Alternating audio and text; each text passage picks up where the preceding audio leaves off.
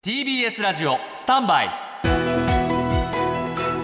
長官読み比べです。自民党と公明党が政権に復帰してから今日26日で10年を迎えるということで東京新聞毎日新聞には記事が出ています。東京新聞はこの10年を振り返っています。2012年の12月の衆議院選挙で政権を取り戻した安倍総理。13年に特定秘密保護法を与党の賛成だけで成立。14年集団的自衛権行使を認める閣議決定。15年安保関連法制定。この時には国会前の反対でも10万人を超える国民が参加したが異論に耳を傾けなかった。敵を作ることで味方から強固な支持を得る安倍さんの政治手法は社会の分断を助長したとあります。さらに菅政権を経て岸田政権は聞く力を標榜したが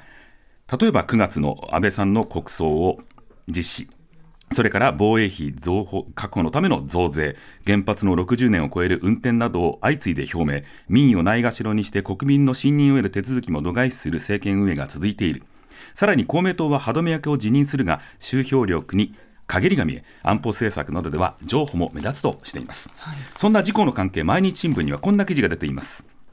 隙間風を懸念と。両党のパイプ役が実は要職を離れたり引退したりしていて、かなり関係が薄くなっているというんですね、はい、例えば岸田政権発足前の3日前10月1日に自公の両党の幹部が非公開で行った会談ではそれぞれがスーツのポケットからスマートフォン出してそれじゃ連絡先よってこう一斉に電話番号の交換を始めたと。つまり長年議員を務めた自公の幹部クラスですら交流を深めていないっていうのが実態なんだと、はい、そこで生まれた隙間風とかいろんなことを動かしていくその岸田さんが公明党をないがしろにしている動きっていうことを警戒してるんですね。